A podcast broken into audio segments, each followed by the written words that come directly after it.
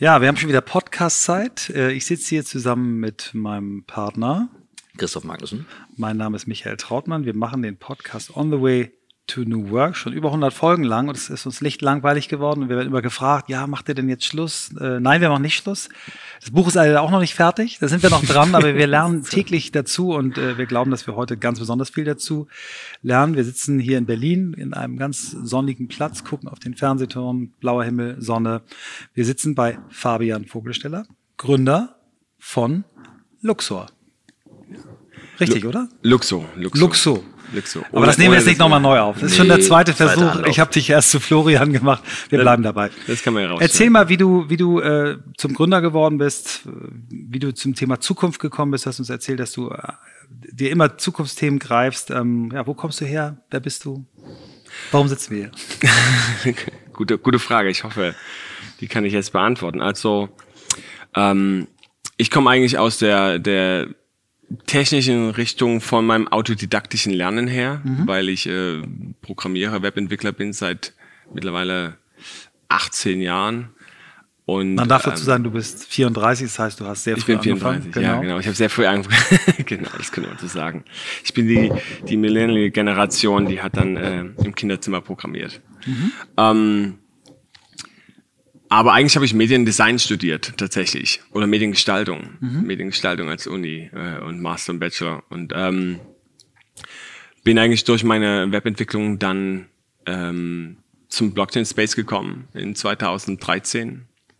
Und da habe ich ziemlich viele Sachen gemacht, die da einen ziemlich großen Effekt hatten. Da können wir nachher gerne drüber reden. Und ähm, arbeite jetzt an meinem eigenen Projekt Luxo. Das ist eine Blockchain für die Fashion- und Lifestyle-Industrie. Wie, wie bist du das erste Mal mit dem Thema Blockchain in Verbindung gekommen? Was hat dich gereizt, dich da beruflich so drauf zu stürzen? Und erklär, du musst es erklären, weil du bist der erste Gast, den wir haben, der Ja. große Zeit des Tages mit der Blockchain verbringt. Und ähm, wir haben, muss ich vorher sagen, wir haben natürlich vorgebildete Zuhörerinnen und Zuhörer, die wahrscheinlich das schon wissen und die jetzt sich vielleicht einen Kaffee holen, aber die große Mehrheit äh, wird es nicht selber fehlerfrei erklären Man hat es gehört, aber Ja. wenn man dann plötzlich bohrt, dann Ja, ich glaube, die meisten haben es gehört. Ja. Also erzähl mal Motivation, wie du damit in Berührung gekommen bist und dann erklär mal, was Blockchain ist und dann kommen wir zu deinen Themen, die du gemacht hast. Ähm, ja, Blockchain ist äh, im Grunde genommen eigentlich äh, ein kryptografisches Protokoll, das es erlaubt, dass ziemlich viele Computer automatisiert einen Konsensus finden können. Das heißt, du hast ein Computernetzwerk und in diesem Computernetzwerk gibt es einen State, ja, zum Beispiel, wer hat wie viel Geld gerade, das ist ein State. Und ähm, diese Computer können sich einigen, was ist so gerade der letzte Stand und ähm, wer hat was. Ja, und das machen die automatisiert über Kryptographie und über äh, so eine Competition, die nennt sich Mining äh, oder andere Konsensusalgorithmen und dadurch wissen am Ende dann alle, was ist so der, der, der netz, letzte valide Stand, den wir akzeptieren können. Und dadurch hast du äh, in dem Fall äh, Geldsystem ohne Banken, ohne Mittelmann oder weil Blockchain noch viel mehr kann, als nur Geld umherzubewegen. Ähm, man kann nämlich kleine Programme installieren auf der Blockchain, die nennt sich sogenannte Smart Contracts. Seit Ethereum jedenfalls, seit 2015 ähm, kann man kleine Programme installieren und die sind dann, können dann alle möglichen Logiken abbilden. Das könnte ein Katasteramt sein, das könnte der Besitz von digitalen oder von physischen Objekten sein, das kann ähm, äh, ein Voting-System sein zum Beispiel. Das alles, alles immer, wo du äh, Ownership hast und wo du ähm, ja, wo du Ownership und Besitztum hast und das irgendwie äh, geregelt werden muss. Die heutige Welt macht das automatisiert äh, über Institutionen oder nicht mal automatisiert, manuell über Institutionen. Ne? Also alles wird heute über ähm, Notare oder äh, Agenturen oder State Agencies und so weiter gelöst. Oder, und das sind halt sehr manuelle, sehr langsame Prozesse und das kann man völlig automatisieren, weil man diesen äh, Vertrauenspunkt in der Mitte automatisieren kann. Aber das heißt ja, die, die, äh, das Wissen ist dann nicht mehr irgendwo zentral und die Macht nicht mehr irgendwo zentral, sondern es ist ein komplett dezentrales. Ja, also technisch funktioniert das so, du hast das Computernetzwerk, äh, in dem alle Computer ähm, sozusagen den letzten Stand synchronisieren, automatisiert synchronisieren die das und ab, abhängig von dem Konsensusalgorithmus wissen die sozusagen, was ist der letzte Stand. Das heißt, am Ende weiß jeder, was ist das, das letzte und es sitzt nicht auf einem Computer oder auf einem Server von irgendeiner Institution, sondern es sitzt eigentlich bei jedem auf dem Computer. Mhm. Und Also ist das, so ein, also, um das nochmal in ein Bild zu malen, das wäre wie so ein Grundbuch, wo ich auch keine Seite rausnehmen könnte, aber jeder wüsste, was ist die, die letzte Seite, auf der sie drauf ist. Also immer wieder eine neue drauf. Weil Genau. ich kann ja auch zurückgehen und gucken, Genau. was ist passiert. was war der, der wie ist es State? verlaufen. Drei Jahre, vier Tage, zwölf Minuten und sechs Sekunden vorher? Genau, du kannst erstens zurückgehen in der, Mhm. in der Geschichte. Das muss natürlich auch so sein, weil die Computerprogramme müssen ja verifizieren können, wie ging es dahin, wie kam Mhm. es dahin, warum ist das jetzt der letzte Stand. Und ähm, das ist so ein bisschen wie so ein Grundbuch Mhm. mit ähm, komplexeren Einträgen. Ja, das kann auch einfach nur Geld sein, wie bei Bitcoin. Ähm, es kann aber auch was Komplexeres sein. Mhm. Und damit äh, hat man eigentlich das, das ultimative Problem der Menschheit gelöst, nämlich die, den Vertrauen von Institutionen. Das war ja früher der, das Stammesoberhaupt oder der König oder heute ist der Staat und an, andere oder Banken und so weiter und so fort. Und die kann man tatsächlich dezentralisieren. Und ich glaube, wir sind zum ersten Mal in der Geschichte der Menschheit in der Lage, dass wir, ähm, dass wir jeder Geld kreieren kann. Tatsächlich jeder Geld kreieren kann. Und das gab es so noch nie. Und das ist nicht nur Geld, was jeder kreieren kann, sondern jeder kann es dann auch benutzen. Und zwar global. Das ist ähm, so noch nie da gewesen. äh, ich habe eine kleine Zwischenfrage. Ich habe gestern äh, länger mit mit äh, Freunden darüber gesprochen, wo einer also ganz vehement ähm, gesagt hat, das ist die größte Energieverschwendung aller Zeiten. Bitcoin ist die größte Energieverschwendung aller Zeiten.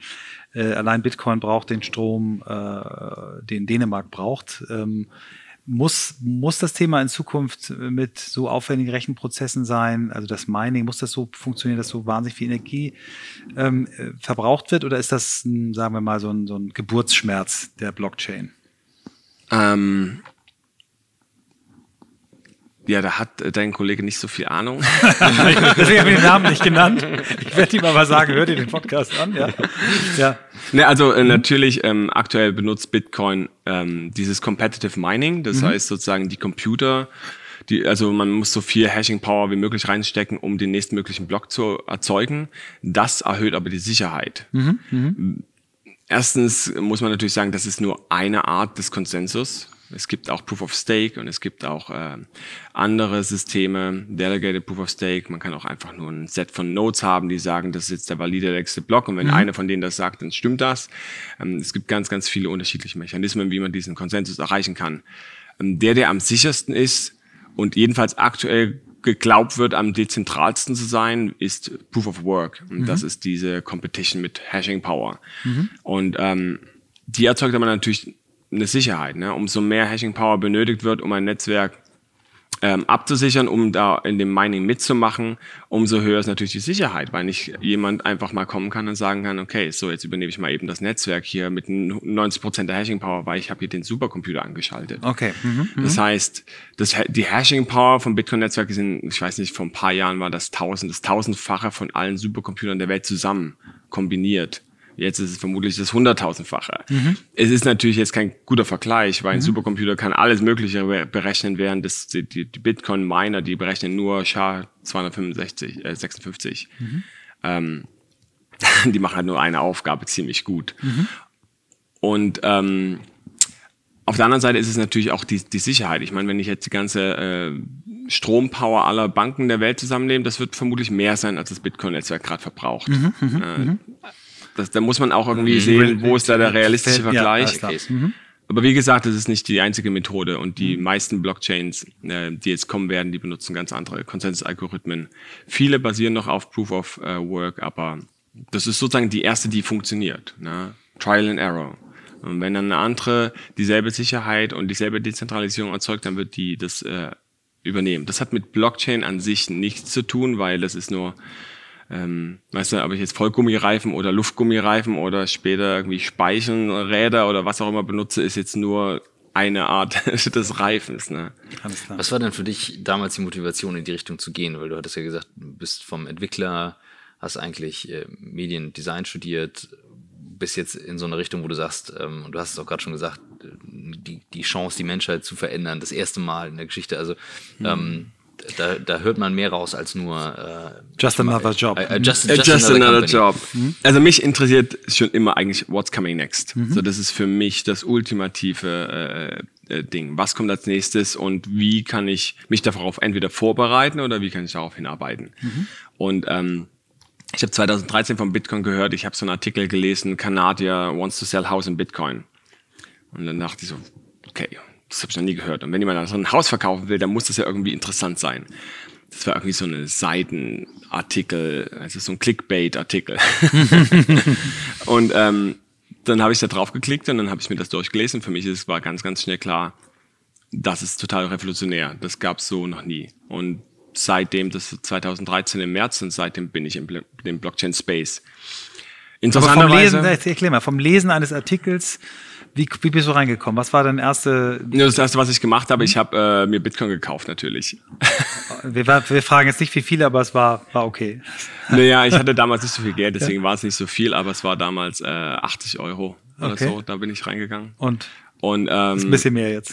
das ist äh, ein bisschen mehr jetzt. Na gut, da ist schon viel zwischendrin passiert. Ja, da ja. ist Rauf, runter, nach- ja. Rauf, runter und verkauft und f- gekauft und verkauft Mhm. und so. Aber ähm, genau, ich bin damals rein, habe das gekauft und habe mir sozusagen, das war ja schon mal eine Challenge, sich in diesen Exchanges da anzumelden und so. Das war ja äh, total spannend.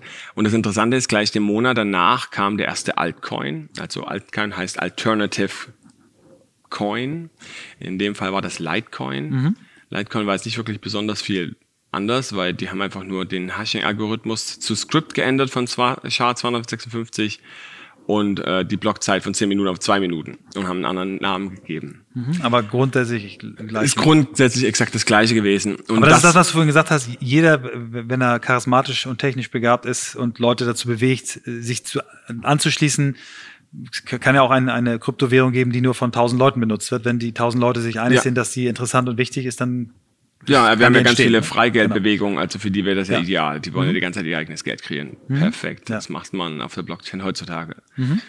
Ähm, das Interessante ist natürlich hier, ähm, das hat diese ganze Altcoin-Movement losgetreten. Das heißt, jetzt auf einmal hat jeder gedacht, so, ach ja, ich kann ja wiederholen, was Bitcoin gemacht hat. Ne? Ich bin auch, werde auch mal so groß wie Bitcoin und äh, das kann man jetzt ja ganz einfach wiederholen, machen wir das mal. So, und ähm, Litecoin war der erste. Tatsächlich ist Litecoin heute immer noch da, hat auch sogar ein Market Cap von, glaube ich, über einer Million, äh, Milliarde oder so knapp eine Milliarde, immer noch. Ich, vielleicht sind es auch 800 Millionen gerade, keine Ahnung. Ähm, faszinierend, weil tatsächlich gibt es keinen wirklichen Grund, warum es Litecoin geben sollte, weil es technisch was gleiches wie Bitcoin. Dann gab es irgendwann mal das Argument, so Litecoin ist Silber und Bitcoin ist Gold. Hm, ja, ja, vielleicht ist das ein Argument, vielleicht auch nicht. Aber was auf jeden Fall passiert ist, ist, du hast dann ganz, ganz viele Cryptocurrencies gehabt. Ähm, viele haben mehr experimentiert mit unterschiedlichen Parametern, Sachen, andere, haben das komplett von null neu geschrieben in anderen Programmiersprachen, äh, überlegt, wie man das besser machen kann. Also spannend fand ich zum Beispiel NXT, weil die hatten dann irgendwie ganz viele Sachen auf die Blockchain gebracht. Dann konnte man äh, seine eigenen Tokens auf dieser Blockchain ge generieren, konnte die auch kaufen, verkaufen. Es war aber alles sozusagen eingebaut in das System, also fix. Ne, Das heißt, die mussten die Regeln festlegen und dann waren die so fest. Das heißt, es ist wie so, wie so eine App-Plattform, wo du mit, wo du Apps selber machen kannst, Ja, wie so, Baukasten, so ein Lego-Baukasten. So genau. Blockchain. Das, also Bitcoin ist am Ende nur, äh, ich transferiere die Zahl Bitcoin umher und bezahle damit in Bitcoin die Transaktionsgebühren, die zu den Minern gehen. Und ähm, bei NXT konnte man einfach noch seinen eigenen Token kreieren. Da konnte man sagen, ja, so heißt er und das ist die Menge. Da gab es ziemlich viele Altcoins, da gab es so 1000 Altcoins oder sowas. Ähm, das waren meistens andere Blockchains. Und 2014 kam dann äh, Ethereum dazu. Und zwar äh, Ethereum oder Ethereum in Deutsch. Ethereum war sozusagen die erste, ähm, die das komplett neu gedacht hat. Ne? Und die Idee war hier, okay, anstatt hier irgendwelche äh, Transaktionstypen einzubauen, und wir machen jetzt irgendwie neue Sachen in der Blockchain, lass uns doch einfach ein, eine kleine virtuelle Maschine da reinstecken, also einen kleinen virtuellen Computer, der alles ausführen kann. Und dann hast du dieselben Sachen wie auf der Blockchain. Du schickst Transaktionen und bist immer authentifiziert durch deine, durch deine Keys, die du benutzt. Aber der Code kann alles machen. Das heißt, wir müssen nicht vorher festlegen, was möglich ist, sondern es ist dann ja unendlich viel möglich. Das heißt, das ist äh, wie, wie, wie eine also eine Plattform, wo dann, wo dann Leute selber Anwendungen entwickeln können, drauf genau, können. in sogenannten ja. Smart Contracts heißt mhm, das. Ne? Mhm. Das ist jetzt vielleicht ein bisschen verwirrender Titel, weil alle denken, das hat jetzt was mit äh, Law und Gesetzen zu tun. Ähm, das sind eigentlich nur kleine Programme, mhm. die man mhm. installiert. Und die Idee von Ethereum war eigentlich sozusagen einen Weltcomputer zu machen. Also nicht ein Weltcomputer im Sinne von Cloud, ne, das ist ja auch ein Weltcomputer, aber hier hast du einen Computer, den alle den, wo alle den gleichen Computer benutzen. Das heißt, alle benutzen denselben CPU, dieselbe Processing Power, alle benutzen denselben Memory und können alle Programme schreiben, die direkt sofort miteinander interagieren können. Also ein Smart Contract zum Beispiel kann mit bis zu 1024 anderen im in derselben Transaktion reden. Das heißt, du kannst ganz komplexe Business-Logiken miteinander verknüpfen, ähm, wo jeder Smart Contract völlig unterschiedliche Dinge kann. Äh, als, Hast du äh, mal eine, an, ein Anwendungsbeispiel, ein Anwendungsbeispiel, was, was leicht verständlich ist? Also vielleicht ein Beispiel wäre zum Beispiel, ich habe ein Wallet, Smart Contract, der mhm. ist mein Geld drin, der sagt, ja, diese fünf äh, Keys oder können sozusagen das Geld bewegen und ähm, der darf mehr als irgendwie so und so viel bewegen und die anderen nur weniger. Das könnte die Logik in meinem Wallet sein. Mhm. Das könnte dann natürlich mit ähm, vielleicht einem, einem dezentralen eBay reden, wo dann das Produkt in einem Smart Contract gelockt wird, mein Geld wird in einem Smart Contract gelockt. Und wenn ich es dann bekomme oder wenn es jetzt kein physisches Produkt ist, ein digitales Produkt, ist es natürlich einfacher. Wenn es ein physisches Produkt ist, wäre nur das Geld gelockt. Und in dem Moment, wenn ich es bekomme, würde ich das Geld freigeben. Das heißt, er weiß, das Geld ist da und es gibt bestimmte Regeln, ob es jetzt wann es bekommt und wann es nicht bekommt. Das heißt, er hat weniger Risiko. Ne? Du hast ein dezentrales eBay. Das könnte auch verbunden sein mit einem äh, äh Versicherungs-Smart Contract, mhm. der dann irgendwie automatisiert auch noch irgendwie eine Versicherungssumme da reinlegt mhm. oder die irgendwie mhm. verlinkt ist. Das heißt, wenn irgendwas passiert, dann wird die automatisch ausgezahlt. Das könnte dann wieder kombiniert werden mit äh, einem dezentralen Kundeinkonsystem, wo dann Teil von diesem Verkauf sofort automatisiert an einem Set von Leuten geht, die das als Grundeinkommen bekommen. Also man könnte sich die komplexesten Sachen überlegen. Mhm, mh. Und die sind, können alle automatisiert ausgeführt werden, wobei das Wallet mir gehört. Das, das dezentrale eBay niemanden, das macht einfach nur bestimmte Sachen. Die Versicherung wieder vielleicht zur Versicherung gehört.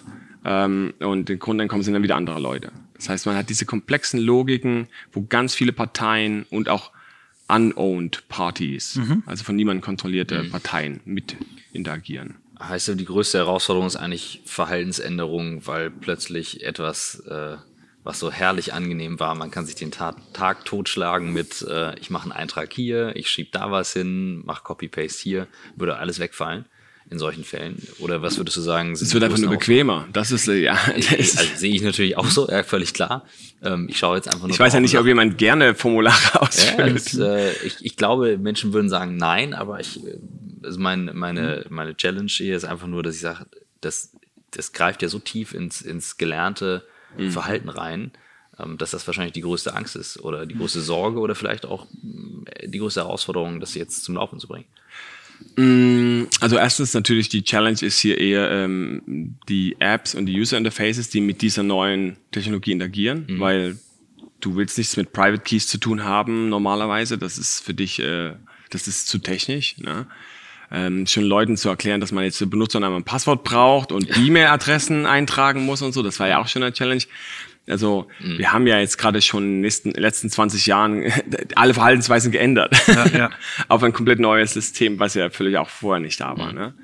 Ähm, eigentlich äh, die Möglichkeiten, die dieses Web 3.0 hat, ist Sachen viel einfacher zu machen. Mhm. Völlig automatisiert. In einer Art und Weise, dass du nie wieder Formulare ausfüllen musst. Du brauchst auch nie wieder ein Login. Du, hast, du kriegst nie wieder einen Account. Du machst bei etwas mit und dein Gerät, zum Beispiel dein Telefon, authentifiziert sich automatisiert. Mhm. Und mhm. das heißt, du musst da keine neuen Accounts mehr registrieren mhm. oder irgend so eine Sachen. Du kannst immer sofort interagieren weil du dich hier auf dem Aktionslevel authentifizierst. Das ist ja das Interessante. Mhm. Du loggst dich nicht vorher ein und dann machst du was, sondern in dem Moment, wenn du was machst, schickst du ja deine Authentifizierung theoretisch mit, ja. weil du signierst ja deine Transaktion. Das ist ja schon eine Authentifizierung. Ja. Und sobald es alles im Hintergrund läuft, dann genau. sich auch gar nicht mehr. Ja. Es wird einfach, äh, für den Endnutzer wird es einfacher. Mhm. Ja, und der kann natürlich jetzt Sachen besitzen, die er vorher so äh, immer jemanden anvertraut hat. Das heißt, hier eine Bank, da locke ich mich bei der Bank ein. Ne?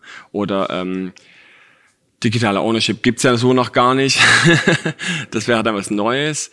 Oder wenn man irgendwelche Zertifikate hat, dann kriegt man meistens Papierform oder PDFs. Das ist nicht wirklich verifizierbar.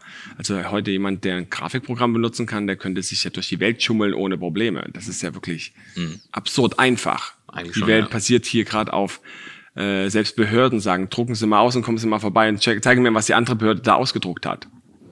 Wo ist denn da die Sicherheit? Ja. Also oder die machen einen Stempel auf, auf so das Dokument mit dem Passbild daneben, dass das Stempel auch noch über das Passbild geht. Das ist ja alles lächerlich, hochgradig lächerliche Sicherheit. Ne? Ja. Wir ähm, leben in einer völligen Vertrauenswelt. Das finde ich mhm. übrigens das Spannendste. Wenn man erstmal merkt, tatsächlich, wie man Sachen verifizierbar machen kann, merkt man, dass unsere aktuelle Welt ein reiner Vertrauenshaufen ist hier. Ich habe neulich ein YouTube-Video gesehen über, über Cyber Security, wo, wo äh, die, so das Kamerateam dann rumgelaufen ist und Leute so darüber gefragt hat, ja, okay, wie, was ist denn so deine Passwortstrategie? Ja, ich, ich habe meinen Geburtstag. Äh, ja, wie ist denn dein Geburtstag? Erzähl die, er hat alles so, erzählt. Das, ja, ja, das, ja, von, ja, ich weiß, von Jimmy. Ähm, ich weiß gar nicht, ob es gefaked, aber, nee, aber, ich, aber, aber es ist, ist, ich, ich glaub, ne, das meistens ist so immer, ähm, ja. Also Security würdest Geburtstag du sagen. oder Hallo oder mhm. mein Vorname ja. oder der Name meines Mannes oder meines Hundes plus eins, zwei, drei Ausrufezeichen. Oder zwei Stunden Login nie gehört. Was ist das? Mhm. Also das Security ähm, Vereinfachung, also es sind verschiedene Aspekte, die das Leben, also das, was viele Leute immer erstmal als, also ist ja eine Einstiegshürde, oh Gott, jetzt Blockchain schon wieder was Neues, aber du sagst, das macht das Leben einfacher. Es, macht es wird am Ende das Leben einfacher machen, aber das Spannende ist eigentlich nicht, dass ich die alte Welt optimieren kann. Das ist eine nette Sache, das ist so ein Side-Effekt. Da werden auch viele äh, Systeme einfach ganz lange äh, warten. Also ich meine, wir haben heute noch Faxgeräte. Da fragt man sich, warum hat man heute noch ein Faxgerät? Warum macht meine Allianz-App zum Beispiel, wenn ich mein, mein Bild einscanne, äh, reduziert die Grafik von diesem eingescannten Dokument zu einem Faxgerät-Level mhm. und schickt es dann an die Allianz? Also, ähm, also es wird natürlich, die alte Welt wird teilweise noch so weiter funktionieren. Das Spannende ist, man kann komplett neue Sachen machen. Sachen, die vorher gar nicht möglich waren. Ne? Zum Beispiel neue Arten und Weisen, wie die Menschen ähm, miteinander arbeiten. Mhm. Also man kann zum Beispiel ähm, ja, man hat ja eine Dezentralisierung, man hat zum ersten Mal die Möglichkeit, dass Leute direkt miteinander interagieren können und zwar vertrauensvoll oder vertrauenslos, wie man das mhm. halt ähm, trustless. Vertrauen ist nicht notwendig. So. Also Vertrauen ist halt ähm, nicht mehr so groß mhm. notwendig, wie es vorher war. Das heißt, man kann mit Fremden interagieren, man kann mhm. mit Fremden direkt äh, auch finanziell oder monetär oder Besitztumstransaktionen machen, ohne dass man äh, irgendwie äh, jemanden dazwischen ja. braucht. Ja. ja. Genau, oder Angst haben muss. Das heißt, das revolutioniert, das bringt komplett neue Businessmodelle, eine komplett neue Zukunft und ist eigentlich auch der perfekte Anfang für die neue digitale Zukunft, mhm. also oder virtuell digitale Zukunft, in die wir uns gerade reinbewegen. Dein, dein aktuelles Projekt, da kommen wir ja gleich noch zu, ist vielleicht ein gutes Anwendungsbeispiel. Ähm, aber kommen wir nochmal von den ersten 80 äh, investierten Euro zum ersten beruflichen ja. Engagement. Wie, wie wirst du dann beruflich reingerutscht? Genau, also ich habe äh, mache schon Webseiten, seit ich eigentlich 14 bin, mache ich Webseiten. 14, 15, 16 genau. Und ähm, ich habe dann immer schon auch Open Source gemacht. Ich habe ein Content Management System in, in, in PHP geprogrammiert. Das heißt Findura. Das ist auch mein Twitter Handle, ist mein Content Management System, weil nämlich mein anderer Nickname da schon weg war. Und äh, das gibt's auch heute noch. Ähm, benutzen auch ein paar Leute, wurde ein paar hunderttausend Mal runtergeladen oder so, aber über einen langen Zeitraum. Ähm, ich bin sozusagen als Webentwickler gewesen äh, in Startups und so weiter und so fort und ähm, Ethereum, die als das Projekt kreiert wurde, ich habe das verfolgt. Was kommt super. woher? Wo ist, wo ist äh, Entstehung? Also der Vitalik Buterin hat das White Paper geschrieben initial. Es ist total dezentral, weil er kommt aus ähm, Kanada, gebürtig in Russland geboren, aber Kanadier. Ähm, die Initialleute, die das gebaut haben, waren Jeffrey Wilke aus Amsterdam und äh, Gavin Wood war zu dem Zeitpunkt, glaube ich, in London. Das heißt, theoretisch ist es so Amsterdam, London, Kanada, mhm, könnte mhm. man so sagen. Announced wurde es in Bitcoin Miami mhm. äh, Konferenz. So. Mhm, also alles im Blockchain Space ist von Anfang an total global. Da gibt es keine Grenzen. Die spielt auch gar keine Rolle. Ähm, Genau, hat, er hatte das White Paper veröffentlicht und die Idee war sozusagen, okay, lass uns doch eine programmierbare Blockchain machen. Da können wir alles machen. Müssen mhm. wir doch nicht hier irgendwie alles ähm, Schritt für Schritt einbauen. Da müssten ja immer die Blockchain-Core-Entwickler gefragt werden, hey, können wir nicht Feature XY hinzufügen? Ja. Natürlich machen wir das programmierbar, ist viel besser. Das war total revolutionär.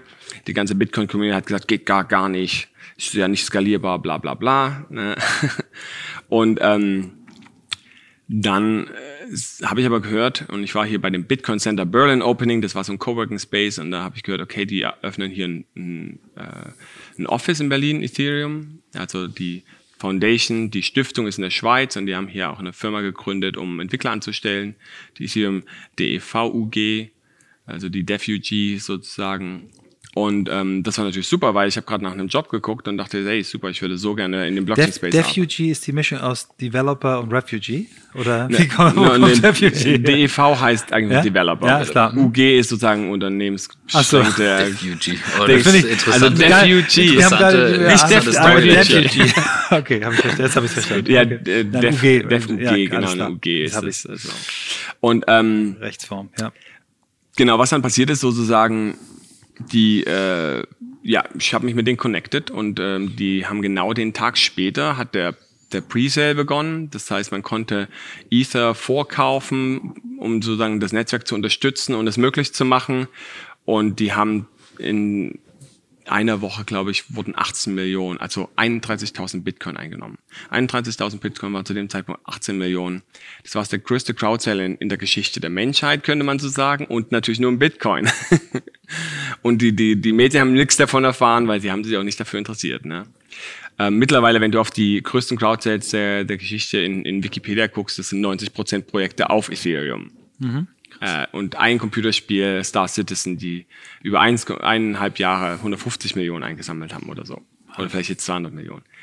Auf jeden Fall ähm, hatten sie dann Geld, die waren noch relativ disorganisiert und irgendwann mal kam ein Headhunter auf mich zu und hat gesagt, hey, Ethereum is looking for a C++ developer. Und da dachte ich, gut, ich bin kein C++-Entwickler, keine Ahnung, warum du mir schreibst, aber schön zu wissen, dass die jetzt schauen.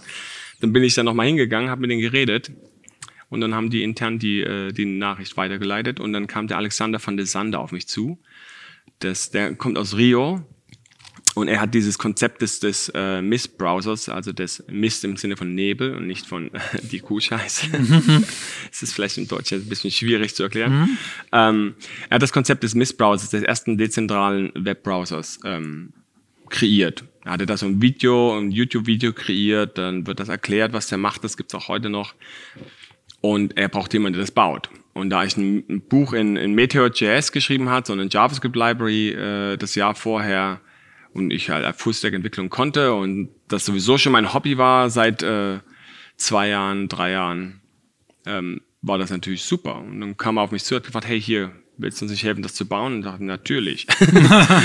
und äh, auf euch habe ich gewartet. Genau, ja. ich habe ja eigentlich die ganze Zeit gewartet, dass ihr euch meldet. Genau, ja. so ungefähr war das. Und dann seitdem bin ich sozusagen bei Ethereum äh, seit Januar 2015 gewesen. Das war sechs Monate, bevor das Netzwerk offiziell gestartet ist. Also das hat dann sechs Monate später gestartet. Ich bin dahin und habe dann den, den Mist-Browser gebaut, habe das Ethereum-Wallet gebaut, ja, habe so eine Whisper-Chat-Applikation gebaut, die so ein dezentrales Protokoll benutzt und ganz, ganz schnell so die ersten Interfaces und Use Cases für Ethereum gebaut. Und alleine oder hast du ein Team gehabt oder ist, ist das auch so mit vielen äh, Entwicklern around the globe? Es ist auf jeden Fall sehr dezentral gewesen. Mhm. Also initial habe ich und Alex das gebaut. Mhm. Ich war natürlich der Programmierer, eher, eher der, der Interface Designer. Äh, er hat aber auch mitprogrammiert. Und ähm, Später ist dann unser Team gewachsen und natürlich war es auch ein Open Source Projekt. Das heißt, Leute konnten contributen von immer, äh, von mhm, Anfang an. Mhm. Das ist natürlich am Anfang nicht so viel der Fall. Also ich habe das initial da komplett gebaut, eigentlich könnte man sagen. Und ähm, ich habe auch an vielen anderen Sachen gearbeitet. Also das war sozusagen das erste Interface von Ethereum, die ersten Applikationen, die Ethereum selbst gemacht hat, die gezeigt haben, was kann man denn überhaupt mit dieser neuen Blockchain machen, was ist in den Smart Contracts. Viele Entwickler haben zu Ethereum gefunden, weil sie eben das Ethereum Wallet benutzt, benutzt haben, wo sie mit Smart Contracts interagieren konnten, auf einer Interface-Ebene. Mhm, mhm, das heißt, sie hatten eine Benutzeroberfläche, um Smart Contracts zu deployen und dann damit zu interagieren. Und das hat den Leuten erst so ein bisschen die Augen geöffnet. Mhm, okay. Ich habe dann die ähm, ersten drei Jahre oder die, die nächsten drei Jahre auch an Web3.js gearbeitet. Das ist die JavaScript Library, die die meisten Entwickler heute noch benutzen. Also dann über den Zeitraum, der Mist-Browser wurde 12 Millionen Mal runtergeladen, Web3.js über 2 Millionen Mal als Library. Und ähm, wir hatten übrigens für, den, für, den, für das Ethereum Wallet und den Mist-Browser keine Download-Seite. Das heißt, man musste auf GitHub, auf die Release-Page gehen und da das runterladen. Weil natürlich aber der Antrag irgendwann so groß wurde, kommt da auch 12 Millionen Downloads zustande. Ne? Wahnsinn, ja. Und wie, wie ist dann der, der Sprung von dort in diese, ist das dann die, die nächste Stufe, war dann die, die Gründung deiner eigenen Company? Das kam dann ein bisschen später. Also ich habe die letzten vier Jahre äh, bei der Ethereum Foundation so gearbeitet, also bei der Ethereum Refugee. Und ähm, da habe ich, wie gesagt, ziemlich viele von den User Interfaces und Entwicklertools gebaut. Ähm, und bin seitdem eigentlich in diesem Space ziemlich bekannt deswegen, weil die Entwickler benutzen halt meine Tools jeden Tag und die haben durch mich oder durch den, das Ethereum Wallet und so weiter, ähm, die, die, die Trader und Investoren, die haben das benutzt, um ihre Coins zu halten. Es war auch das erste Wallet, was äh, Custom Tokens erlaubt hat, also Tokens, die man auf der Ethereum Blockchain baut. Und äh, die Entwickler haben halt damit äh, rumgespielt. Und deswegen hatte ich da den Status natürlich in dem Space. Und äh, im November 2015 habe ich dann äh, einen Draft von Vitalik genommen, also einen Entwurf von Vitalik und habe das als den äh, als Standard proposed, sozusagen vorgeschlagen. Und das ist der ERC20 Token Standard. Das ist sozusagen ein, einfach nur ein Interface-Standard, der sagt, wenn du einen Token machen möchtest auf Ethereum, dann sollte der mindestens die, die Funktion haben. Wenn er die hat, dann ist das ja kompatibel, dann kann jetzt jedes Wallet das integrieren, jede Exchange kann das integrieren und so weiter. Und dieser Standard, der ist dann adoptiert worden und ist sozusagen heute der meistgenutzte Smart Contract Standard in der Welt, könnte man sagen. Also, weil alle Tokens, die danach kreiert wurden, basieren darauf und weil das jetzt auf einmal so einfach war, Tokens zu machen, weil man musste nur einen Smart Contract schreiben und nicht mehr eine ganze Blockchain aufsetzen, mhm, mhm. äh, hatten wir dann eine ganze Welle von ICOs über, was weiß ich, 5000 ICOs, insgesamt 20 Milliarden eingenommen in 2017 das hat dann auch zu der Bubble in 2017 geführt, weil natürlich ganz viel, viel neues davon, ne? Geld ja. reingekommen ja. ist, weil alle dachten jetzt ICO ist das nächste Ding, ich will jetzt auch in den ICO investieren. Die mussten dann meistens vorher Ether kaufen, um automatisiert in einem ICO mitzumachen.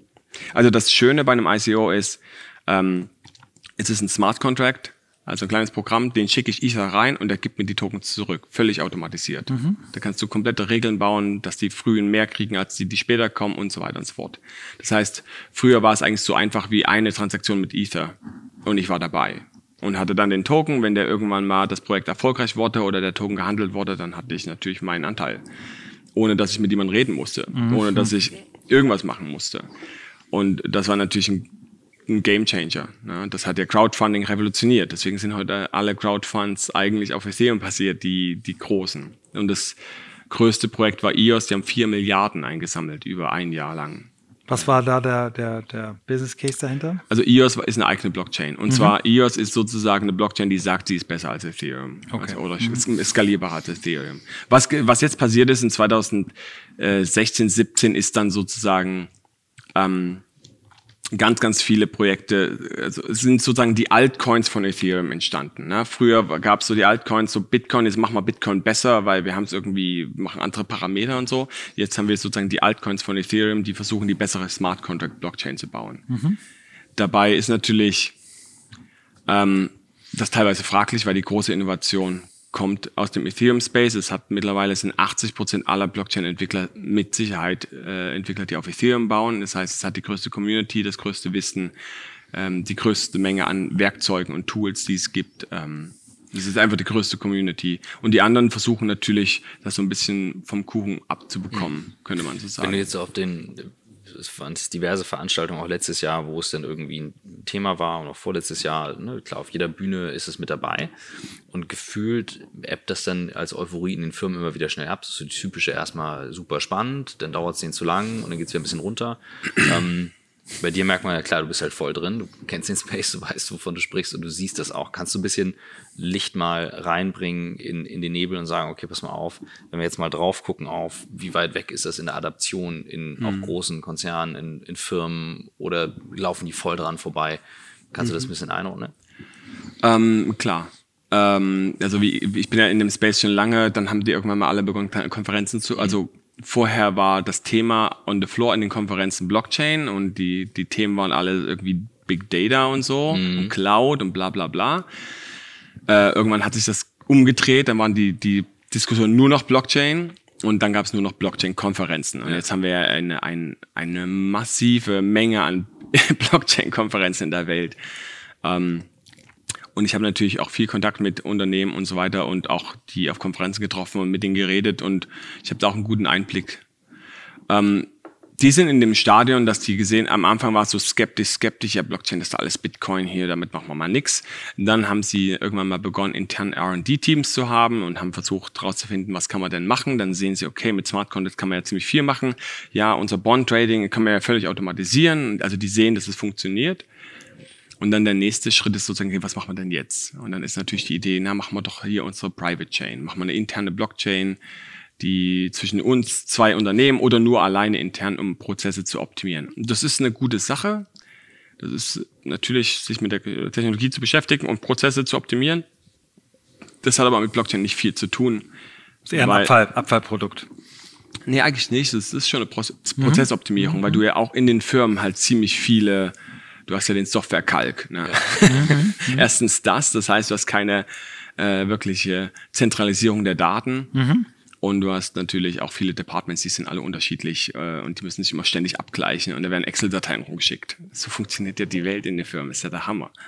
Wenn der Excel-Dateien durch die Gegend geschickt. Wichtig immer mit Farben drin, weil Excel ist ja das weit verbreitete Malprogramm der Welt. Okay, jetzt bin ich böse, aber ja, dafür ist, ist ja nicht da. Ja, es ist äh, der Hammer so dass die Welt ist schon mal auf Excel, mhm. aber es ist halt immer noch dieses Händische. Ne? Mhm. Ja. Ähm, aber Blockchain ist natürlich dann am stärksten, wenn du ein, ganz viele ähm, Parteien hast, die miteinander interagieren wollen, die sich eigentlich gar nicht vertrauen oder die sich gar nicht vielleicht auch kennen. Also in einem, in einem öffentlichen Setting ist die Blockchain natürlich am stärksten. Deswegen hat sie auch einen Space kreiert, der in der Spitze 500 Milliarden wert war aus dem Nichts, weil sie einfach eine, eine Funktion erfüllt, die vorher nicht nur von Institutionen erfüllt wurde.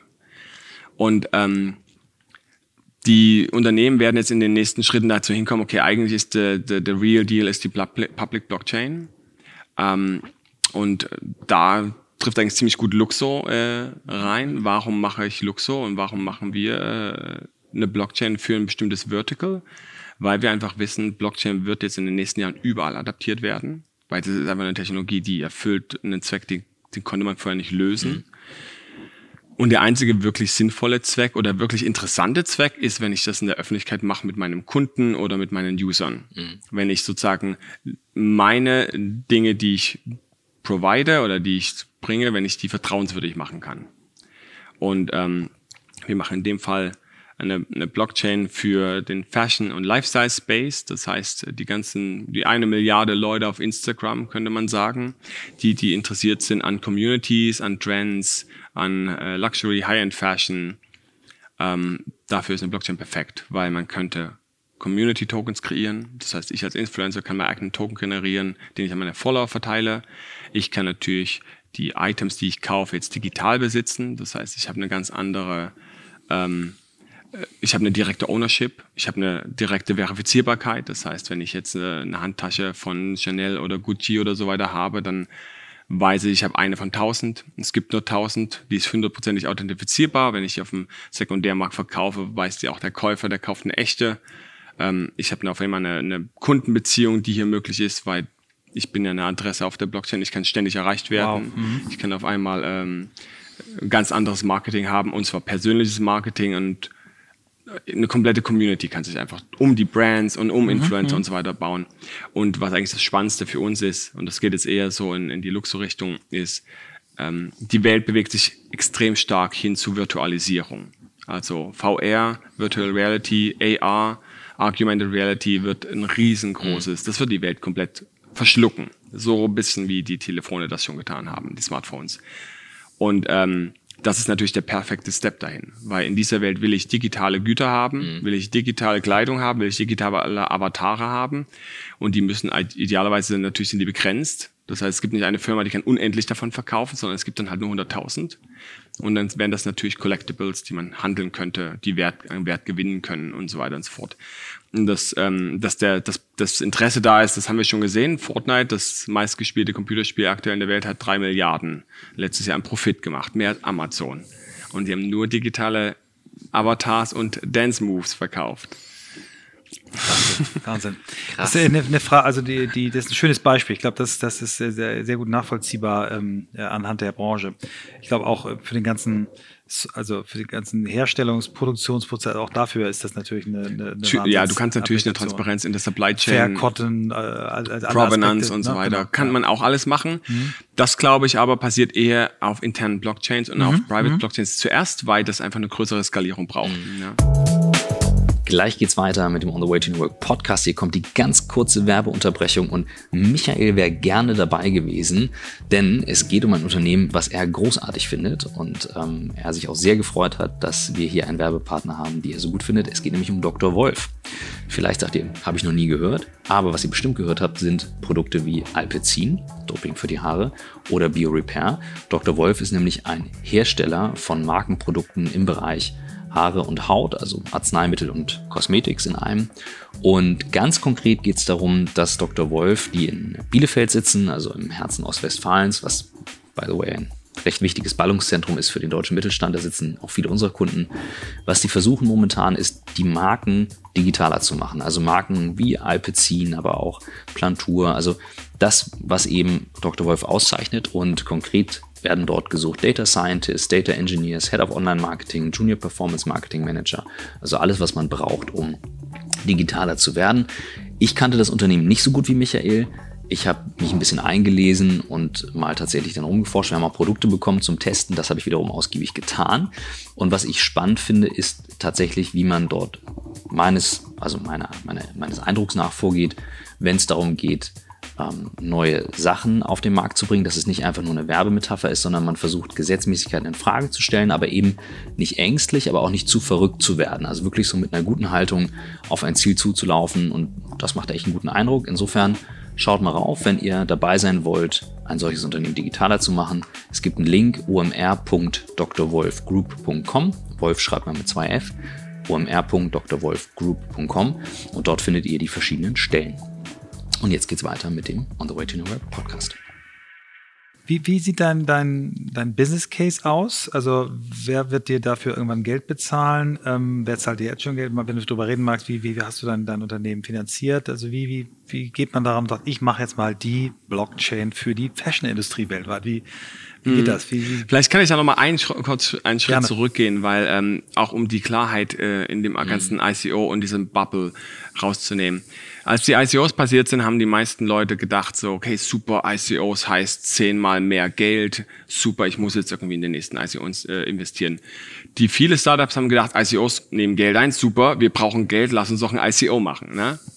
Das Problem ist, das waren Apps oder normale äh, äh Business Use Cases, die jetzt versuchen, irgendwie einen Token zu verkaufen, wo sie doch gar keinen brauchen. Der nichts mit ihrem Ursprungs... Der auch gar nichts mit dem System zu tun haben. Mhm. Sie machen damit eine, eine Eintrittshürde. Ähm, weil um einen Token zu bewegen auf Ethereum braucht man natürlich auch Ether. Das heißt, du hast zwei Token, die du brauchst, um mit dem Projekt zu äh, interagieren am Ende. Und ähm, das große Problem, was hier stattgefunden ist, dass die Evaluierungen zwei völlig verschiedene sind. Wenn ich in eine Blockchain investiere, dann investiere ich in ein Ökosystem. Ein Ökosystem, auf dem unendlich viele Sachen gebaut werden können. Das kann riesig viel wert werden, weil diese Cryptocurrency der Blockchain ist begrenzt, die brauchst du, um die Blockchain zu benutzen. Umso mehr Apps da drauf laufen, umso mehr wollen diese Cryptocurrency haben. Das heißt, andere beginnen die dann zu halten, wie, wie Geld. Ne? Das heißt, du hast dann auf einmal eine monetäre Bewertung und auf einmal haben wir halt äh, 50, 100 Milliarden an, an äh, Bewertungen, die selbst heute im Boden des Marktes bei Ethereum noch 12 Milliarden sind. Wir sind jetzt gerade am Boden und sind 12 Milliarden. Das heißt, die Bewertungen sind völlig neue wäre natürlich, wenn ich einen App-Use-Case habe und ich möchte hier irgendwie meine Service XY machen und ich da irgendwie einen Token reinbastel, ähm, im besten Falle ist dieser Token halt wert, was Equity wert wäre, mhm. dieser Firma, und das sind 100 Millionen, ne? 200 Millionen. Das heißt, die Leute dachten, sie investieren in ein mehrere Milliarden Projekt, investieren aber eigentlich in eine normale Equity-Evaluierung.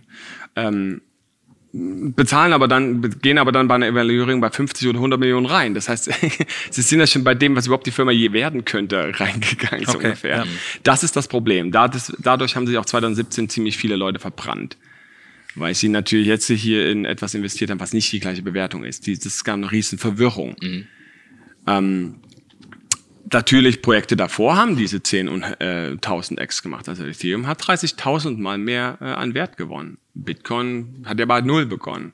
Viele von den Blockchains haben einen riesen Wertzuwachs. Und wenn du heute in die Top 10 der Cryptocurrency Charts guckst, dann sind das fast alles Blockchains. Mhm. Weil das hat diese Größe. Es gibt auch erfolgreiche äh, Token-Projekte. Binance zum Beispiel hat eine Bewertung von 800 Millionen. Und das, der Token ist nur dafür da, dass du Gebühren sparst auf den ihrer Handelsplattformen und trotzdem 800 Millionen Wert, Bewertung. Das heißt, ähm, es geht schon, man kann Tokenized Services und Companies haben, dann muss es aber sinnvoll sein.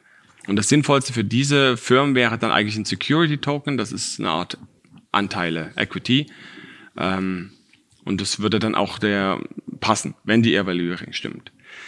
Wir und du fragst, was unser Businessmodell ist, wir machen eine Blockchain. Das heißt, wir sind eher in dem erstere, in der ersteren mhm. Kategorie. Wir machen ein Ecos, wir machen eine Blockchain, auf der die genauso funktioniert wie Ethereum. Sie ist sozusagen baugleich. Sie hat einen etwas anderen Konsensusalgorithmus, aber sie ist direkt für diese für dieses Vertical und für diese Nische da. Das heißt, alle Use Cases, die im Fashion Lifestyle Bereich existieren, ähm, sollen natürlich idealerweise auf Fluxo laufen.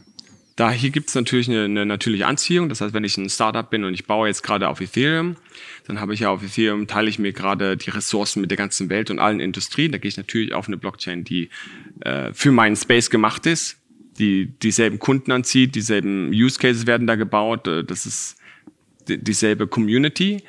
Plus, ich bin natürlich ähm, äh, habe hier mehr Ressourcen frei. Ne? Ich kann skalieren, ich kann tatsächlich äh, Production Use Cases la laufen lassen. Und das ist ähm, meine Theorie, dass in den nächsten Jahren extrem viele dieser sogenannten kontextbasierten mhm. Blockchains äh, entstehen werden. Das heißt Blockchains, die sich um eine Community, um ein Vertical oder um einen bestimmten Zweck herum etablieren. Also es gibt zum Beispiel die Energy Web Foundation, die macht eine Blockchain für die Energieindustrie, eine Public Blockchain für die Energie-Use Cases. Ocean Protocol macht zum Beispiel eine Special Purpose Chain, also für einen bestimmten Zweck. Die machen eine Blockchain für äh, Data Marketplaces. Und wir sind sozusagen die Blockchain für die Fashion Lifestyle World.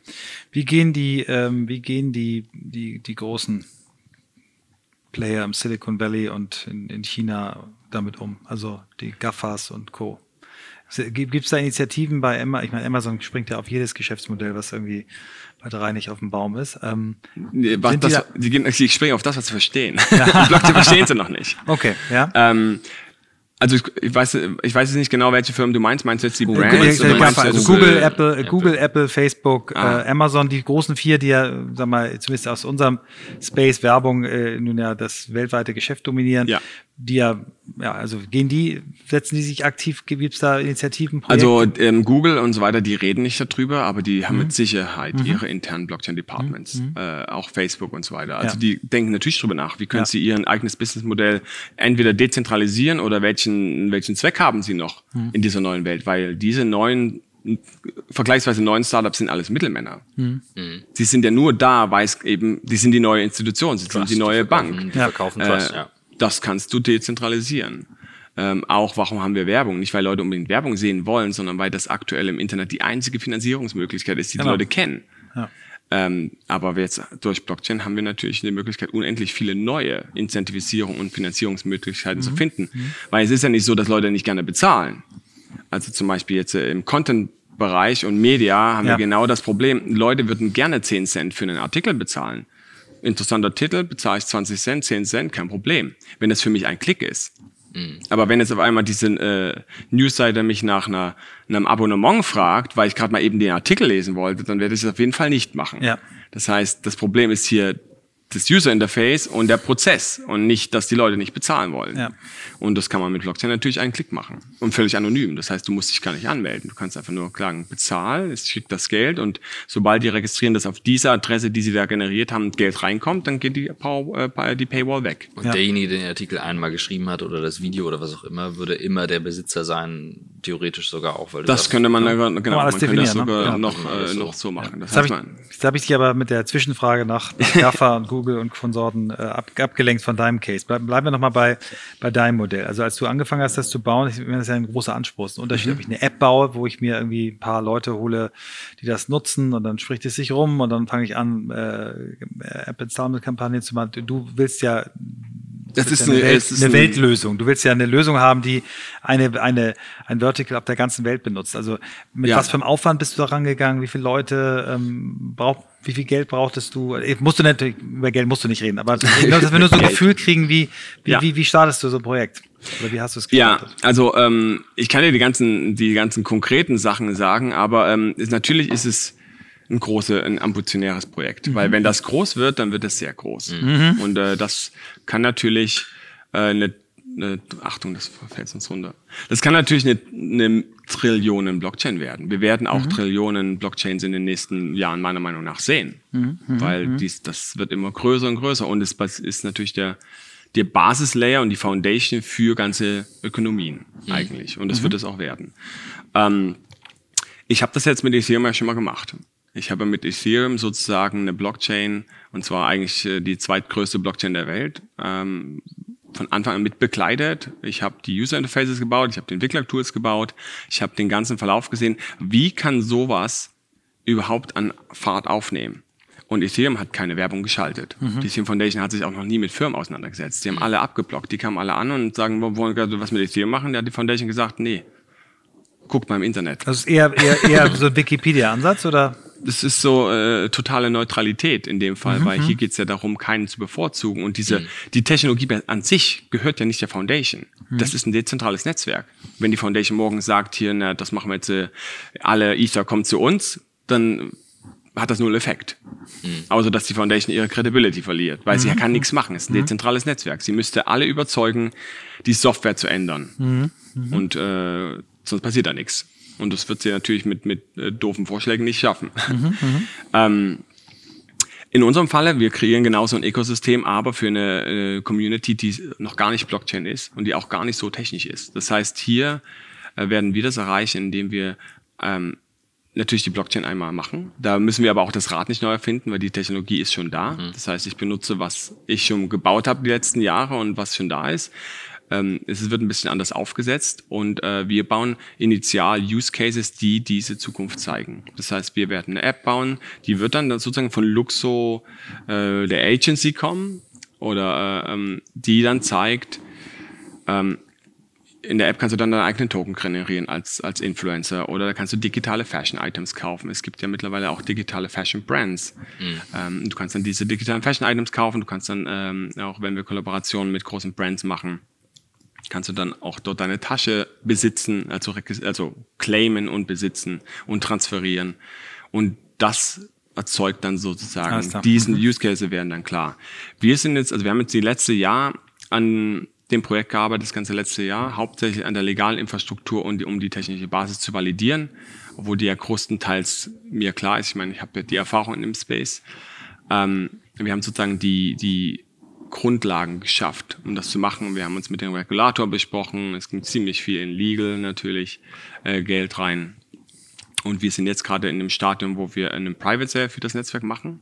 Also wir verkaufen gerade 10% des Netzwerks in einem kleineren Kreis von Investoren und, Okay. und, und Leuten, die wir kennen, die wir denken, die sinnvoll sind, dazu beizutragen. Die auch inhaltlich nur, also Smart Money, die Genau. auch inhaltlich euch weiterbringen. die inhaltlich uns weiterbringen und die einfach auch diese Zukunft sehen. Weil diese Zukunft wird sehr groß. Und ähm, da braucht man Leute, die das sehen und die das auch äh, vielleicht mit ihren VC-Funds selber vorantreiben. Und ähm, das funktioniert hier so, das Geschäftsmodell sozusagen, es ist eigentlich viele Geschäftsmodelle, weil man könnte natürlich ganz viele Use Cases bauen, die sehr erfolgreich an sich sind. Nur digitale Fashion verkaufen in der App, das ist ein Use Case, der wird Milliarden wert werden, weil natürlich das, die Leute werden Digital Items kaufen, die sie digital tragen, indem sie sozusagen äh, mit ihrer Telefonkamera ein Selfie machen, mappt das diese Klamotten auf ihren Körper und sie können das auf Instagram teilen. Das heißt, jeder fragt sich dann, was ist denn das? Ich will auch mal digitale Klamotten haben. Und dann wären das Collectibles, weil dann gibt's halt nur 100 oder 1000 von diesen oder 10.000 von denen und die wären natürlich dann tradable. Siehe CryptoKitties ist ja ein Phänomen an sich. Das heißt, die Leute haben ja digitale Kitties, traden ja gerade digitale Kit- Kitties schon. Und ähm, das eigentliche Businessmodell ist, ist gar nicht so ein Businessmodell im herkömmlichen Form, sondern wir als Gründer und auch die, die früh da sind, haben natürlich einen Anteil im Netzwerk. Wir haben einen Anteil von den Lux, den, den, der nativen Cryptocurrencies, die es gibt. Und wenn dieses Netzwerk erfolgreich wird, dann haben die irgendwann sehr viel Wert. Mhm, und ähm, das geht natürlich auch jeden so, der dann Lux hat. Und mhm, auch die, die später Lux kaufen, weil die werden benötigt, um auf diesem Netzwerk zu operieren. Das heißt, der, der Zweck der Luxo Blockchain GmbH, die diese Blockchain initiiert, ist eigentlich irgendwann mal nicht mehr da zu sein. Der Zweck ist, dieses Netzwerk zu initiieren, es attraktiv zu machen, zu zeigen, was kann man machen, Use ah, Cases okay. zu bauen und irgendwann selbst auszusterben. Ja, okay. Und äh, also das ist natürlich dann an einem Punkt, äh, wo die Blockchain dann sehr viel wert ist und ökonomische Werte in den Milliardenbereichen tragen wird. Und ähm, dadurch kann sich die Luxo äh, Blockchain GmbH, also diese Entität, das wird auch eine Foundation ähnlich, also eine stiftungsähnliche GmbH werden. Die, die werden die wird umwandeln. Aber, die wird dann bleiben, die Stiftung, damit Ne, die muss nur so lange bleiben, wie sie wirklich sinnvoll ist. Okay. Das heißt, es kann zehn Jahre sein, kann 20 Jahre sein, kann aber auch nach drei Jahren völlig unwichtig sein, weil das wird von der Community getragen. Mhm. Und äh, die finanziert sich natürlich aus dem Geld, was sie initial einnimmt und natürlich von den, den Lux, die sie selbst allokiert. Also fünf Prozent gehören dieser Luxo Blockchain GmbH und die können sehr viel wert sein. Also die Ethereum Foundation zum Beispiel, die lebt heute noch von 0,8 Prozent der Ether, die sie damals allokiert hat keine Ahnung, es sind glaube ich 600.000 Ether und äh, die Foundation hat sicherlich so 200, 300 Millionen an Runway. Mhm, das mhm. heißt, die könnte jetzt für die nächsten 20 Jahre sich finanzieren und die ist relativ klein, es sind nur 80, 100 Leute. Und das reicht aus, um sozusagen diese Kerninnovation voranzutreiben. Mhm, mhm. es gibt kein Business Model im, im Sinne von muss für immer existieren. Ja, okay. weißt du? Auch neu. Ne? Wie, wie es wird aber sehr viele neue Business Models kreieren, natürlich. Ja, ja. Es ich glaube, das muss, das muss man sich erstmal vorstellen. Ne? Also wird schon, äh, das ist schon eine Welt für sich und ich glaube, das ist die Herausforderung in einigen Firmen oder Leuten, die drauf gucken und zu lang auch in der alten Welt sind, zu sagen, so ja, warum sollte man das tun? Aber die Schnittmenge ist natürlich da. Also im Digitalen, das hat einen Wert, völlig klar. Ne? Wir machen einen Post und sagen, oh, wie oft wurde der geliked, wie wurde der geteilt? Natürlich hat das einen Wert. So völlig. Reputation völlig ist der größte Wert, den Absolut. wir in unserer Gesellschaft haben. Aber ich finde, ich finde ja jetzt auch für, für unsere Generation, meine Generation, ich bin ein bisschen deutlich älter als ihr, äh, also ich werde mir wahrscheinlich keine äh, äh, Krypto- oder virtuellen äh, äh, Fashion-Items kaufen, aber ja. die, die, die das Kombination. ich jetzt aber wirklich die, nee, nicht sagen. Warte, warte, warte, die Kombination daraus, dass du, dass du da aber sagen kannst, wenn, wenn eine echte äh, Tasche, die es nur eben nur tausendmal gibt, dadurch digital gespiegelt und einen digitalen Zwilling hat und genau. Äh, der dann meine äh, Versicherung ist, ne? Also so ja. eine Art oder das, ja, das finde ich oder, sehr Oder deine Rolex. Ja, so, und jetzt denkt man an Reputation, an das ganze Thema Fake News, was so großartig diskutiert wird, Fake Video, schieß mich tot, das ist jetzt ein einfaches Beispiel. Ich denke jetzt, wir machen einen Post, nehmen wir das Beispiel und sagen, das war jetzt unser Film, unser Video, unser Thema heute geht es dann rum und du freust dich drum, dass du dein Gesicht dann irgendwie 20 Mal gerepostet siehst. Wenn du jetzt aber ein Influencer bist und du lebst davon und du kannst auf einmal sagen, das ist aber auch wirklich das, was ich gemacht habe und jemand anderes bezahlt dafür. Also, also mir leuchtet das total. Nee, also, also das, das auch, total. Dass, dass wir auch da reinrutschen ja. werden, kann ich auch verstehen. Mhm. Ich sage einfach, das, was ich immer nur challenge, ist die Frage, wann passiert was? Also weil ich einfach sehr häufig beobachte, wie, wie häufig wir auf Themen springen und sagen, morgen geht's los ja. und unterschätzen, wie viel Verhaltensänderung auf dem Weg ja. da passiert. Das meine ich aber noch. Also ich, ich habe eine ganz kleine Einschubgeschichte. Ich war neulich bei, ich nenne die Bank nicht, weil ich sie auch nicht diskreditieren will. Es war auch ein toller Vortrag. Wir waren also beim Vortrag einer, einer Bank, wo der Chef Volkswirt einen Ausblick fürs nächste Jahr gab. Es war auch wirklich gut und ich hatte das Gefühl, die verstehen, wovon sie reden. Aber als dann die Frage nach wie die Position der Bank zum Thema Blockchain ist, da merktest du dann doch eine gewisse Hilflosigkeit. Mhm. Ähm, ja, ja, also ja, diese ganzen Cryptocurrencies, die funktionieren ja auch alle nicht mehr so und dann war das Thema abmoderiert, ne? Äh, Gut. Wo du denkst, okay, äh, da hättest du jetzt von der Bank ein bisschen mehr erwartet, ne? Aber es ist ähm, ja, ja, das sind dann es ist, genau wie du sagst, das verstehen viele nicht, viele haben haben Angst davor und sagen, ja, okay, ist doch irgendwie Spekulation. Ist ja auch, hat ja auch, sag mal, der, der Bewegung sicherlich nicht nur gut getan, diese. Natürlich, ne, natürlich, ne? also klar. Und es ist aber in dem Fall sogar, wie gesagt, auch den, den Neueinkömmlingen geschuldet, weil 2017, 2016, das waren die, die ICOs gemacht haben, das waren nicht die, die tatsächlich dezentralen Projekte, die wenigsten davon. Ja. Und die, die der dezentralen Projekte, die sind auch äh, heute noch da, also die meisten Projekte sind noch da. Man muss natürlich auch sehen, weil die Leute sagen, ja, ICO 2017, wo sind denn die ganzen Projekte? Also man muss auch ein bisschen Zeit geben. Ne? Also diese, ja, diese, diese Früchte aus diesen Projekten mhm. werden auch noch kommen. Ne? Ich meine, die haben ja Geld eingesammelt, die operieren ja, die arbeiten ja gerade. Und die müssen natürlich teilweise, viele von denen müssen ihre, ihren Token-Modell mal überdenken. Mhm. Und das ist das gleiche wie, wie damals in der, in der Internetblase, oder nicht das gleiche, nicht vergleichbar, aber der Hype, der da draußen kreiert wird. Also da bin ich ja zur Schule gegangen, du auch als das dann eben so gehypt wurde und dann hieß es, da kommt das, da kommt dieses Modell, da passiert jetzt das als nächstes. Ja, und wie lange hat es gedauert? Länger gedauert, aber was ist daraus entstanden? Gigantisch viel. Genau. Und was ich jetzt, was ich jetzt interessant fand und deswegen ähm, fand ich das unfassbar spannend, ähm, mal ein bisschen Emotion aus dem Thema rauszunehmen. Und klar, du bist da sehr positiv drauf, keine Frage, muss ja auch sein, aber ich verstehe die Zusammenhänge. Ich muss ich auch sein, das klingt gut. Ich nee, bin tatsächlich, weil ich überzeugt bin. Ja, weil es nee, auch, nee, auch ein dickes Brett ja, ist, weil wenn du nicht überzeugt werden würdest, also würdest du auch. Aber mit einer, mit einer guten Mischung eben zu sagen, gemeint. mit einer guten Mischung eben zu sagen, okay, warum ist das so und warum ist das die Foundation und warum ist das die Grundlage? Und du hast ja nun auch dran mitgeschraubt und das finde ich das Interessante. Das ich mache mir eigentlich die ganzen Jahre, also die ganzen vier, letzten vier Jahre intensiv darüber Gedanken, warum, äh, schon allein Open Source Space, warum nimmt sowas Fahrt auf? Warum ist das interessant? Warum mhm. funktioniert, funktioniert das überall? Also Open Source vor zehn Jahren war noch so, ist doch kein Businessmodell, kann man kein Geld verdienen. Ja. Open Source, die ganze Welt basiert gerade auf Open Source. Und zwar zu 90 Prozent das Internet. Ohne Open Source wären wir heute noch bei Webseiten von 1992. Ja weil jeder alles äh, kopieren kann und verbessern kann. Was es kreiert, ist keine direkte monetäre Reward, aber ein Reputationsreward. Mhm. Das heißt, ähm, diese Leute, die diese Sachen gemacht haben, die sind natürlich äh, absolute äh, Koryphäen. Es gibt ja auch jetzt, äh, äh, gibt ja ein paar Beispiele auch im, im, im, im nicht nur im, im Digital-Space, sondern im physischen Space für, für Open Source. Also wenn du dir anguckst, äh, Hyperloop, ne? Mhm. Der, der ja. Dirk Alhorn genau. in, in Kalifornien, der mit, mit Hunderten, wenn nicht sogar Tausenden von Menschen weltweit diese, diese von Elon Musk irgendwann mal in die Welt geschickte Idee ähm, versucht umzusetzen, ähm, wo, wo, wo alle ja auch profitieren davon, wenn das ein richtiger Case wird, dann werden die, die wirklich mitgeholfen haben, eben auch äh, mit genau. oder, weil sie Anteile kriegen. Oder ja? Ne? die Autos, also die, die Elektroautos, hat er auch Open ja. Sourced. Und ja. also das ist super wichtig.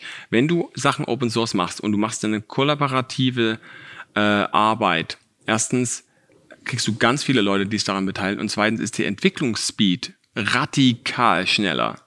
Weil die alte Businesswelt, die funktioniert in dieser äh, Intellectual Property Denke. Ne? So mhm. wie ich mach's zuerst und ich sag's kein und dann mache ich Patente und dann lost ich alle, die da auch was machen, damit ich der Einzige bin, der es macht. Das heißt, der andere muss alles nochmal wiederholen. Die ganze Entwicklung, alles. Das heißt, du musst sozusagen hier 20 Mal äh, mhm. sozusagen das Gleiche entwickeln, dass wir irgendwann mal einmal sagen können, so lass uns mal jetzt zum nächsten Schritt gehen. Teilweise aber auch ja gesetzlich durch Kartell und auch, auch äh, fast ja nicht will sagen vorgeschrieben, aber viele ja auch aus, ne, also du kannst ab, Das ist halt diese Business-Denke, ja, ne? diese, dieses Business und aber auch Gesetz, Gesetzgebungsgeschichten. Mhm. Also ich glaube, da muss auch einiges passieren. Ich, okay. ich spiele jetzt hier den, den bösen Timekeeper, wir knacken ja. gerade die Stunde. Ja, ein bisschen und, haben wir. Äh, Michael will die Zweite voll machen. Nein, nein. Das ist okay. Äh, nee, aber vielleicht Kommen wir nochmal, du hast, du hast es vorhin schon angedeutet im Vorgespräch, äh, als ich dich gefragt wie soll ich dich eigentlich vorstellen? Da hast, hast ja erst das Wort Futurist benutzt, was ich auch gut finde, und dann gesagt, nee, komm, dann sag mal, wie meine Firma heißt.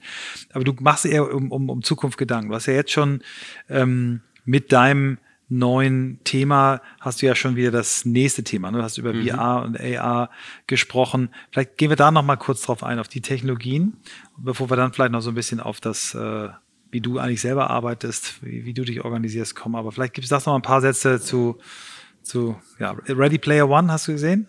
Also mich persönlich interessiert eigentlich das immer, was als nächstes kommt. Und ich habe tatsächlich bis jetzt immer äh, einen guten Sensor gehabt, dass ich immer so zwei Jahre voraus war. Also ich habe mich immer für das interessiert, was in zwei Jahren dann wirklich groß wird.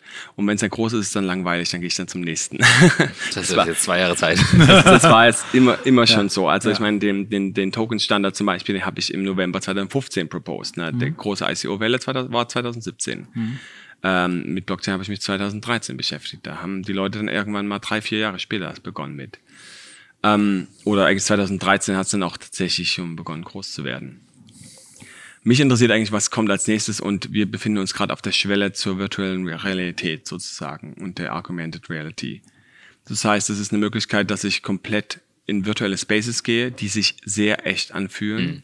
Also die, das, das, der wichtigste Punkt ist, finde ich, dass man mittlerweile die Wahrnehmung von, von Räumlichkeit hat Das heißt, du setzt das, das, das Headset auf und du bist in, einem, in einer Welt, die fühlt sich genauso groß an wie die echte Welt. Mhm. Du kannst aber erfahren und, und, beobachten, was du willst.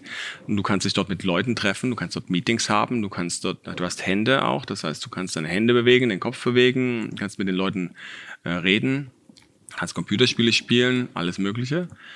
Und ähm, das wird ein ziemlich großer. Das wird so ein bisschen wie Fernsehen sein. So revolutionär, dass einfach jeder dann machen wird. Ziemlich viel Zeit werden die Leute im VR verbringen. Das kommt dann natürlich auch mit AR. Das heißt, du mappst dann deine virtuellen Objekte auch auf die echte Welt. Das heißt, du kannst dann deinen dein Twitter-Stream um dich rum platzieren, dein, dein, dein Instagram kannst du an die Wand kleben und das ist dann immer da, wenn du heimkommst und so weiter und so fort.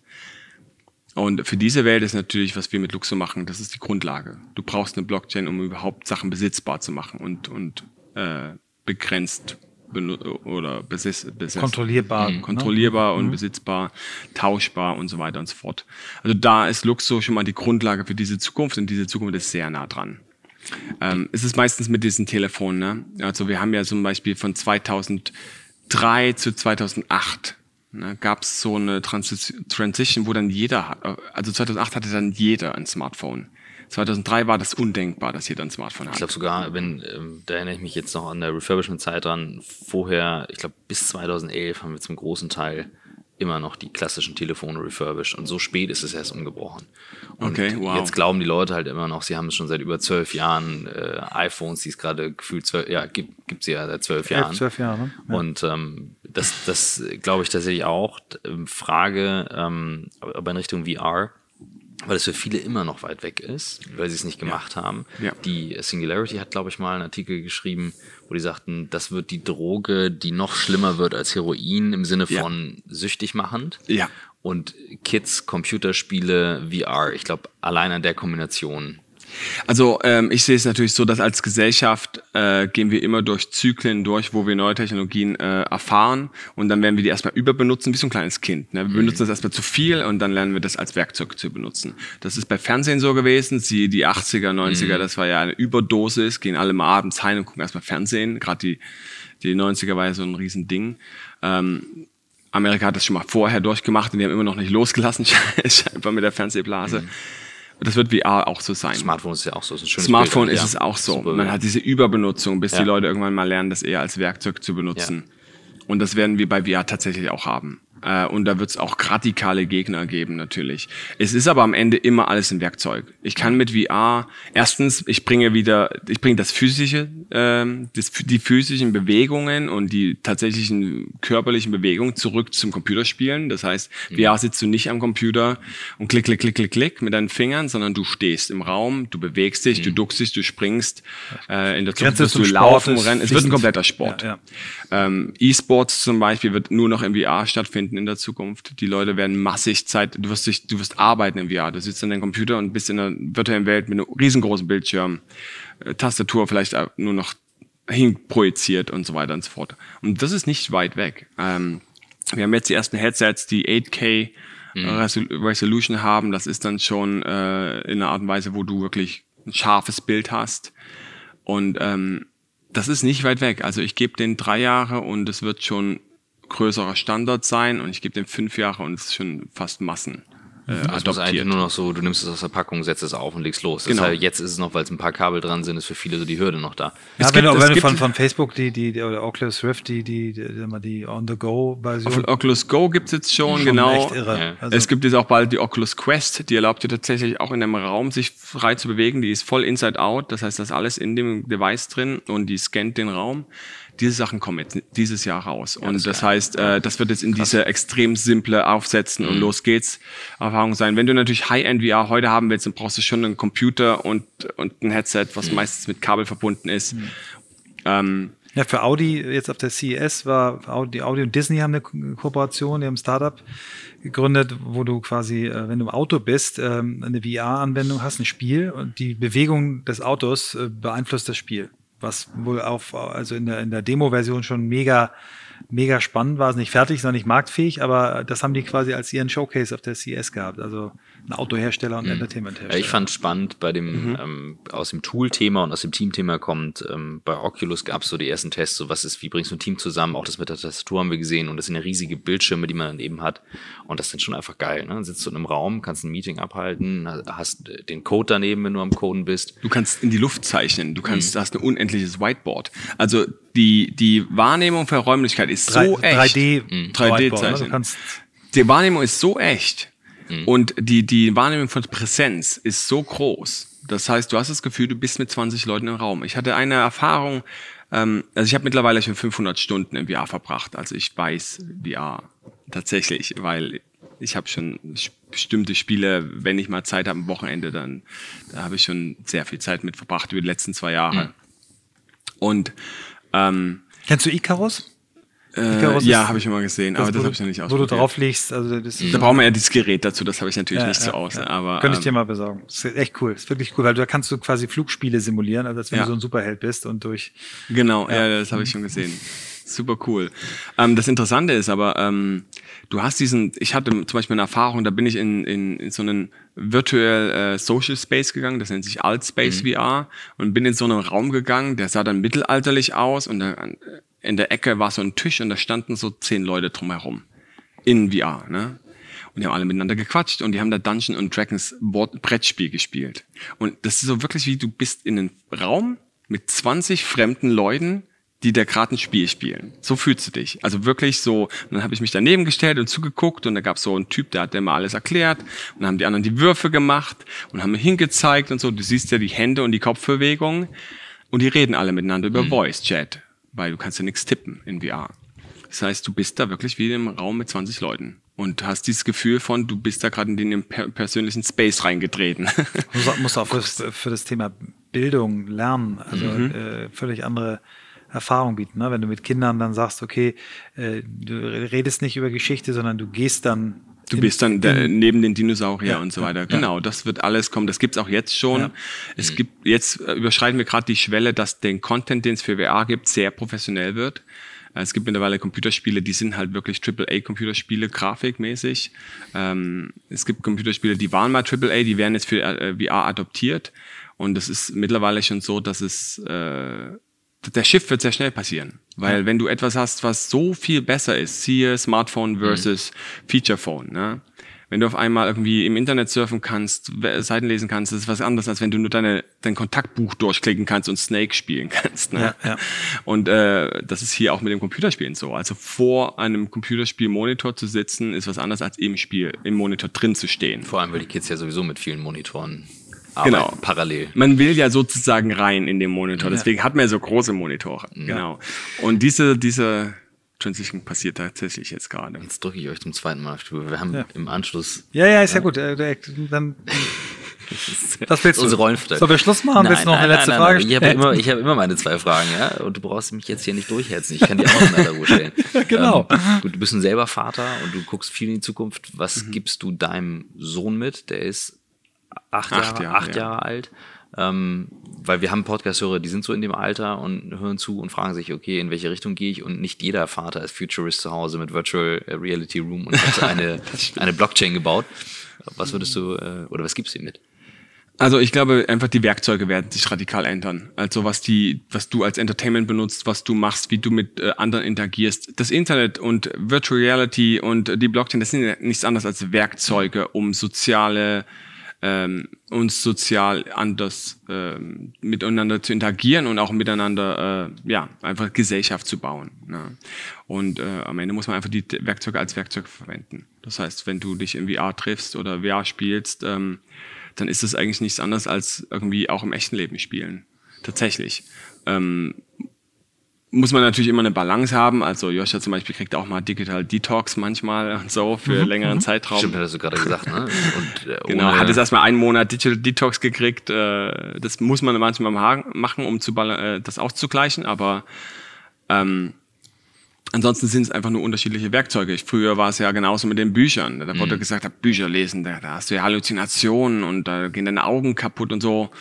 Ähm, gefährlich, gefährlich. Ne? Heute möchte man das Buch als sozusagen altes traditionelles Mittel äh, wieder erzwingen. Ach, lies doch mal bitte ein Buch. Ähm, man hat immer das. Die Medien ändern sich einfach nur. Mhm. Und äh, wir haben natürlich durch das Internet und VR und so weiter die Möglichkeit, auf größte Distanzen miteinander zu, zu, interagieren und die ganze Welt ist ein Dorf. Mhm. Also Joscha zum Beispiel, wenn er spielt, dann spielt er mit Leuten der, aus der ganzen Welt. Ja, Englisch ist seine Hauptsprache tatsächlich. Ähm, für ihn gibt es keine Grenzen. Er war jetzt schon in mehr Ländern als die meisten Menschen in ihrem Leben in den letzten 30 Jahren. Ähm, das, die Welt wird einfach ein Dorf. Man interagiert mit allen gleich. Grenzen machen keinen Sinn mehr im Internet. Mhm. Also Nationalstaaten an sich, das macht gar keinen Sinn. Also Offenheit, Kommunikation, das ist das, was du mitgibst. Das wird und das ist klugen Einsatz von Instrumenten. Und die Sachen als ja. Tool zu sehen, das ja. ist ein Bild, also das Gut, ist ja, das du ja auch so, ne? Also ich, was ich glaube, ich, ich bin jetzt natürlich sehr begeistert. Ich sehe natürlich auch die Gefahren und ich sehe auch die Probleme, auch mhm. mit Blockchain und so, wo, was ist jetzt schon möglich. Ich möchte immer das machen, was ich weiß, was jetzt schon möglich ist. Das interessiert mich. Mhm was kann man jetzt schon machen? Und da kenne ich mich natürlich im Blockchain-Space jetzt besonders aus. Ähm, und was halt passieren wird, ist, dass die Leute ganz, ganz neu, es wird ganz, ganz neue ökonomische Modelle geben. Es wird ganz, ganz neue Businessmodelle geben. In der Zukunft, was man heute zum Beispiel lächerlich fand, äh, ein YouTuber, zum Beispiel Influencer, kann heute tatsächlich ein Job sein. Ne? Absolut, und früher ja. war das so undenkbar, wie, was, ja. was machst du denn da, Videos für wen, bla bla. Ja. Heute hat ein Podcaster oder jemand mit einem YouTube-Channel einen höheren Einfluss als eine Fernsehsendung im Fernsehen. Also Fernsehen, lineares Fernsehen ist ja sowieso tot. Das gucken ja nur noch alte Leute und das ist ja äh, innerhalb von nächsten drei, vier, fünf Jahren ist es komplett weg. Weil da gibt es keinen Grund mehr, das zu schauen. Nur noch für Sportveranstaltungen. Vielleicht für, für Dinge, die wirklich live sind, ne? so wie es das Wort genau. eigentlich mal gemeint Selbst das macht ja im Internet besser. Ja. Na, das ist ja das Ding. Selbst das ist ja im Internet jetzt sogar interaktiver. Das heißt, es ist wirklich fraglich. Der Fernsehturm hier ist sehr interessant, hat fast alle seine Satellitenschüsseln verloren. Der war ja vorher früher mhm. voll mit Satellitenschüsseln, sind alle weg. Mhm. Das, ist nur, das nur Ausflug, ist, Ausflugslokal, ne? Ist nur noch ein Ausflugslokal äh, lokal und macht vielleicht auch noch die Fernseh, äh, das, das Telefon wird dann nochmal weitergeleitet.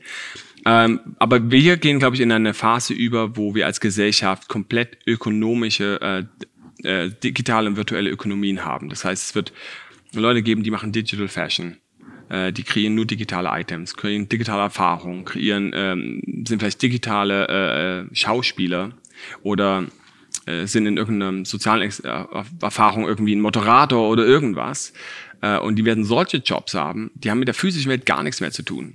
Das heißt, es wird irgendwann ein GDP geben, das ist dann nicht mehr auf Kohle und diesen physischen Sachen basiert, wie wir heute denken, was so echte Werte sind, sondern das wird auf rein menschenerzeugten Werten basieren, also rein digitalen, virtuellen menschenerzeugten Werten. Und das wird irgendwann mal die physische Ökonomie völlig überholen weil die physische Ökonomie wird dann zu den Marginalkosten hinuntergehen, nämlich alles lässt sich produzieren in, klein, in, in größten Mengen und man wird nur noch das produzieren, was man braucht, weil es uninteressant ist, weil das Virtuelle ist das Interessante. Und ähm, damit wird die Gesellschaft extrem effizient natürlich auch. Es mhm. geht dann nicht mehr um Massen von Dingen anzuhorten.